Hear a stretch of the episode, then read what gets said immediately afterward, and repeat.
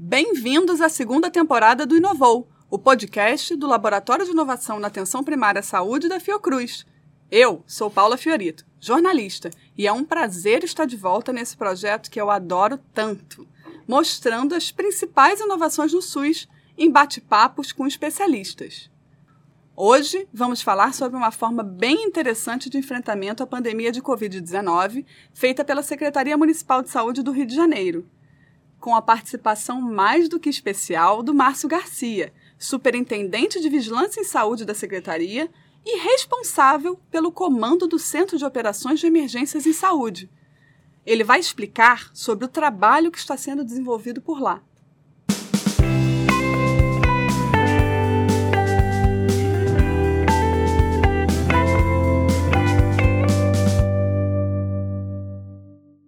A pandemia de Covid-19 tem sido um desafio sem igual para gestores de saúde.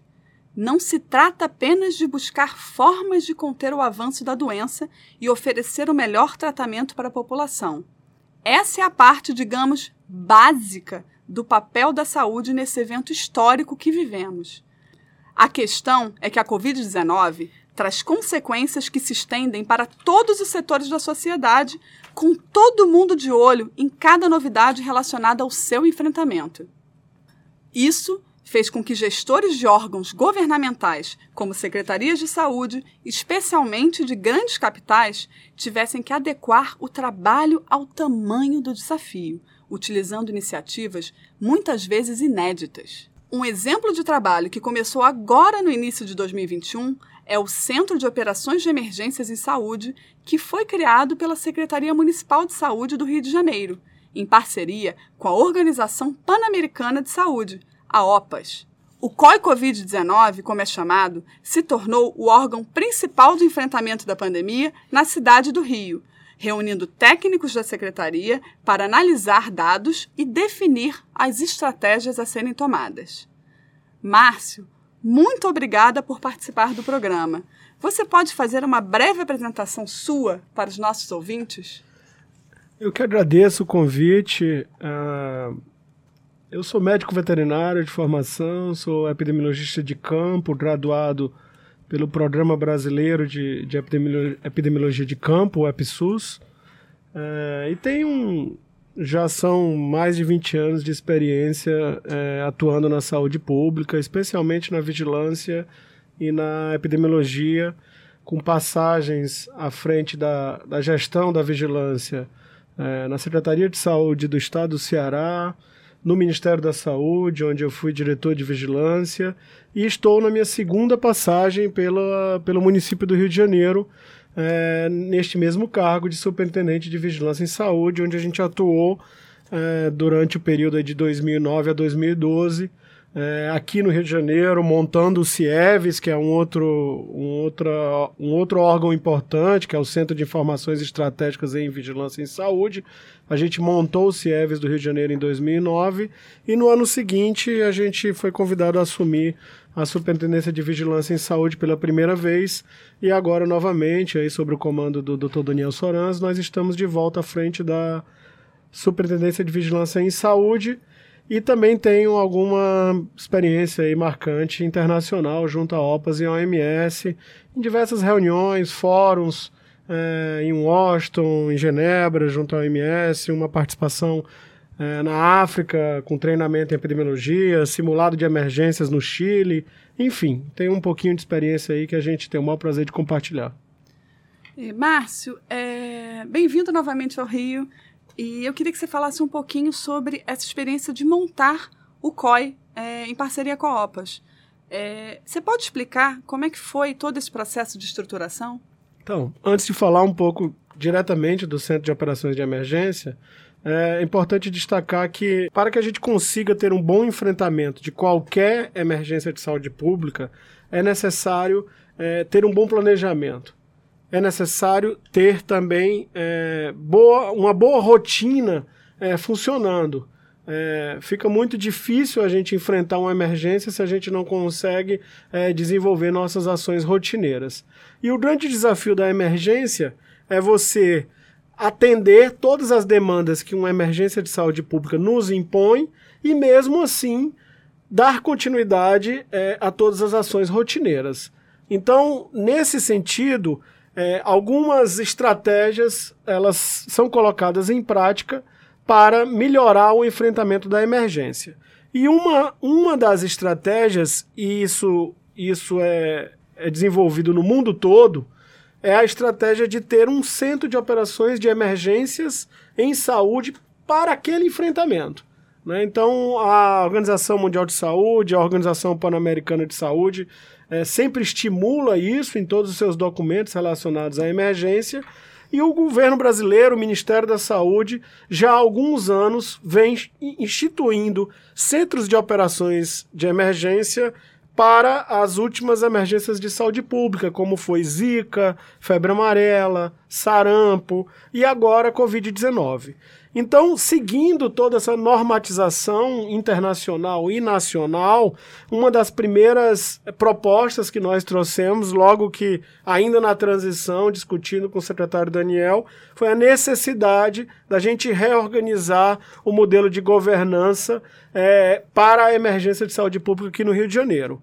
Então, a gente estruturou junto aí com um apoio fundamental da Organização Pan-Americana de Saúde, que estiveram aqui é, é, em vários momentos e, e, até hoje nos acompanham mesmo à distância, nós estruturamos o Centro de Operações de Emergências em Saúde para a Covid, para o enfrentamento de Covid, e nós estruturamos um comitê especial de enfrentamento, que é um comitê consultivo. Vou falar um pouquinho rapidamente dos dois.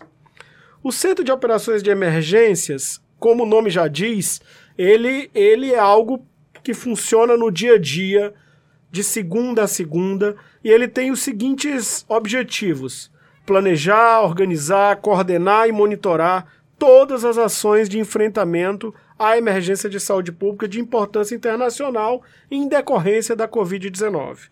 Também elabora protocolos, procedimentos é, de resposta, porque isso é importante. É, durante o enfrentamento de emergência, eu já tenho que ter tudo isso organizado é, de forma prévia. Elabora análises relacionadas à situação epidemiológica é, da Covid, divulga informações relativas à Covid, à emergência de saúde pública, e o principal que eu acho que é, é, é a inovação da inovação nós adotamos no Rio de Janeiro, na cidade do Rio de Janeiro, um mapa de risco, onde semanalmente nós analisamos e nós informamos para toda a sociedade carioca qual o risco de cada região administrativa do Rio de Janeiro. Esse mapa ele tem três categorias: risco moderado, risco alto e muito alto.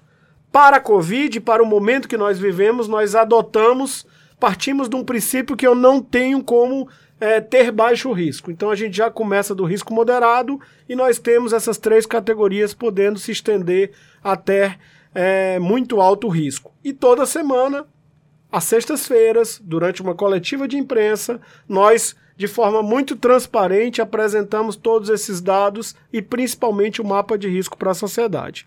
Qual a importância desse mapa de risco? Para cada categoria dessa, nós temos um decreto é, dizendo é, como vai, vão ser as medidas restritivas para aquela região administrativa. Então, medidas restritivas que são relacionadas a eventos, festas, bares, restaurantes, ou seja, o funcionamento de todos os estabelecimentos comerciais e também o funcionamento é, de áreas públicas aqui na cidade do Rio de Janeiro e as equipes de fiscalização, como por exemplo vigilância sanitária, ordem pública, atuam é, de forma a cumprir é, as orientações do, do, do, da publicação sobre medidas de proteção à vida de acordo com o risco daquela região administrativa. Além disso, nós temos, como eu falei anteriormente, o Comitê Especial esse já tem outros objetivos. Esse comitê especial é formado por especialistas que atuam aqui na cidade do Rio de Janeiro, pessoas da academia, pessoas renomadas, pessoas que têm realmente currículo e experiência é, na temática, no nosso caso agora, da Covid.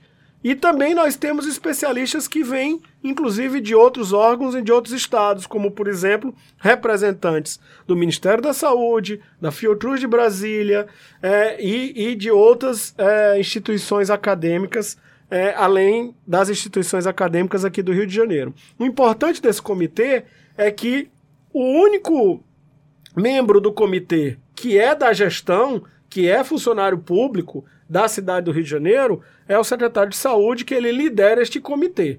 E qual a importância disso? Este é um comitê independente. Então é um comitê de experts e eles são independentes a, ao nosso governo. Então, de forma muito transparente e independente, eles monitoram e avaliam a situação da Covid no Rio de Janeiro, eles acompanham toda a situação epidemiológica e eles deliberam recomendações. Né? Não é um comitê é, que decide, mas é um comitê que orienta tecnicamente é, algumas medidas que nós levamos essas orientações. O secretário de saúde leva essas orientações para o prefeito, que é o gestor maior da cidade, e o prefeito, juntamente com a equipe técnica da saúde, vai decidir é, é, como colocar essas recomendações em práticas. É, Márcio, é, é, e, dentro desse planejamento e rotina, é, qual é exatamente o trabalho do COI dentro da emergência de saúde pública, que é a pandemia de Covid-19? Então, o, o, Centro de Operações de Emergência, o COI Covid Rio, as principais atividades dele no dia a dia é, são planejar, organizar, coordenar e monitorar todas as ações relacionadas ao enfrentamento. É, nós também temos um trabalho bastante importante de documentação, então, é, a elaboração de planos, é, planos específicos, plano de vacinação, plano de comunicação, plano de ampliação de leitos. Então, todos esses planos eles são documentados no ambiente do COI. É, isso é importante porque, além de nos ajudar no enfrentamento é, desta emergência, vira um, um arcabouço de material técnico que pode ser adaptado e, e utilizado em outras emergências de saúde pública. E a o, o principal é, que é, é, produzir uma informação para tomada é, de decisão da gestão. Então, é, esse, esse, esses pontos aí são os principais pontos de atuação e são os principais produtos que, que a, gente, a gente produz no COI Covid. A gente sabe que isso envolve um grande número de pessoas, vários setores, várias áreas. Quais são as áreas técnicas que fazem parte da operação? Então, o, o, o COI Covid tem, tem alguns princípios básicos, né? Então, a gente tem o comando unificado, a gente tem essa comunicação integrada, a gente tem a produção de planos e procedimentos, e a gente tem uma organização modular e flexível. Né? O que é isso? É que eu posso ter uma estrutura maior ou menor, dependendo da emergência e dependendo do momento do enfrentamento. A estrutura básica do COI Covid é, é um, um um, ponto de comando e algum, algumas, algumas áreas, como por exemplo planejamento, operações, logística, finanças e comunicação. Essa seria a organização básica. Dentro da área de operações, no caso do COI Covid Rio, nós temos representações técnicas de todas as áreas da Secretaria Municipal de Saúde. Então eu tenho representantes técnicos da área de hospitais, urgência e emergência, da atenção primária, da comunicação, da logística, da vigilância, é, e eu posso ampliar estas áreas técnicas de acordo com o necessário. Temos também representação técnica da vigilância sanitária, do próprio gabinete do, do, secretário municipal de saúde, porque nós temos muitas publicações, e da área de regulação. Esse, esses são todos os componentes aí é, técnicos do COI Covid. E, Márcio, é, dentro desse, desse trabalho que é muito amplo e assim você mostrou que tem toda essa integração com vários setores, é, o que, que você acredita que é o verdadeiro diferencial né, nesse trabalho? Um dos principais pontos é, a, a, destacar é que com, com toda essa organização a gente dá mais oportunidade de resposta. Então esse é um primeiro ponto. Eu dou mais velocidade.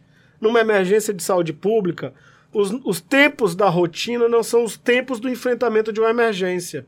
Se, se a gente atuar numa emergência com, no mesmo tempo que a gente atua numa situação rotineira, consequentemente, eu terei mais pessoas adoecendo, mais pessoas desenvolvendo casos graves, é, é, é, um quadro clínico mais grave, e, consequentemente, que é a parte mais triste de todos, eu vou perder mais vidas, eu vou ter mais óbitos. Então, é, eu acho que isso é uma premissa básica para quem atua com emergências, é que nós não podemos perder tempo. Então, cada minuto é importante, cada hora é importante. Então, este é um ponto. Um outro ponto que, que é imprescindível, que nós precisamos garantir que toda tomada de decisão seja baseada é, em evidências, e essas evidências são evidências científicas. Então, no COI-COVID, a gente tem também um levantamento de todas as publicações, de todas as orientações internacionais e nacionais, para que a gente possa agir e tomar nossa decisão pautado, pautada em evidência científica. E, além disso, também tomar nossas decisões é, baseada na epidemiologia, baseada nos dados epidemiológicos que são produzidos pela Secretaria Municipal de Saúde e são analisados no ambiente do COI.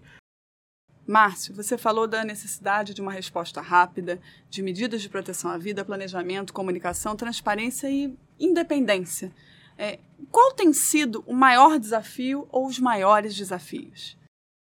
O, o, o desafio maior de todos é, é, é colocar isso em prática. Às vezes, falar tudo isso na teoria é muito simples. Agora, colocar isso em prática numa pandemia que atinge praticamente o mundo todo e que nós já temos aí, estamos entrando para um ano já de pandemia, onde a população sofreu muito em todos os aspectos, é, principalmente é, com perda de vidas, de familiares, de amigos e com todos os aspectos é, socioeconômicos também que a população vem sofrendo, né? Então hoje é, é muito difícil nós, nós é, elaborarmos uma proposta de uma medida restritiva se a população não tem hoje mais condição de cumprir com aquela medida. Então, o tempo todo a gente fica pensando é, nas medidas mais corretas que nós de, devemos propor, mas também a gente pensa na aplicabilidade de como a gente vai monitorar e avaliar o cumprimento dessas medidas e fazer tudo, toda essa engrenagem funcionar é, não é fácil. Bom, eu quero agradecer é, a participação do Márcio. Espero poder fazer um convite novamente para a gente falar de um novo assunto, talvez um assunto é, fora de Covid, né? A gente tem falado muito de Covid aqui. E muito obrigada, Márcio.